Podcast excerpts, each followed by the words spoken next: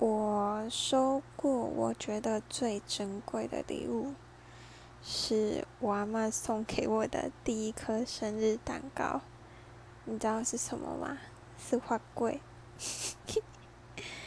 因为阿妈小时候没有在过生日，然后我有一年就跟她说：“阿妈，你今年可以帮我过生日吗？我也想要吃蛋糕、吹蜡烛。”然后我生日时候就买了一个花柜给我，说这个是台湾人的蛋糕。哇！我当下就震撼到了。可是现在回想起来，就是这对我来说是很珍贵，因为是第一个生日蛋糕。